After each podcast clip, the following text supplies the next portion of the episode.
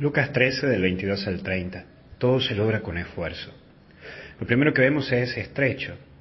Uno se va moldeando en la vida con límites. Esos límites que te puso tu mamá, tu papá en su momento. El saber que hay sí y que también hay no. Saber que vas formando tu vida con lo que logras y lo que fracasas.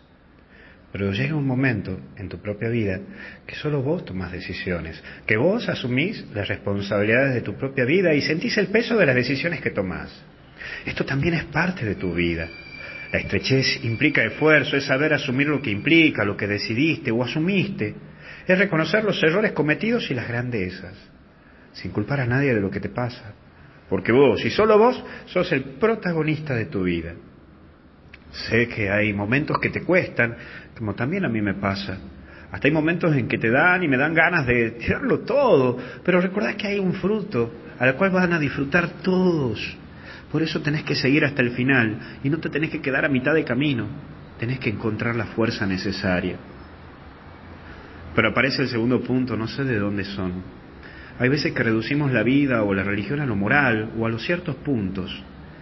Es mucho más que eso, la vida y la moral.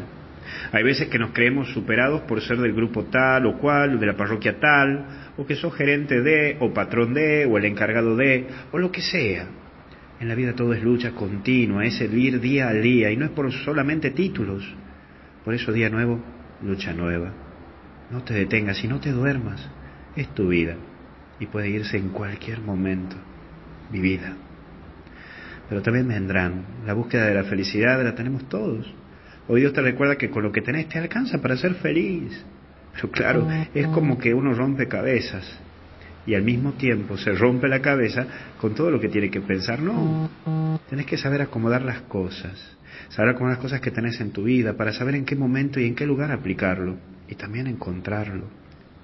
Sabes tu afortunado, porque lo que buscas fuera está muy dentro tuyo. Tenés todo, pero hay veces que te crees que no tenés nada. A luchar, porque tu propia vida te necesita.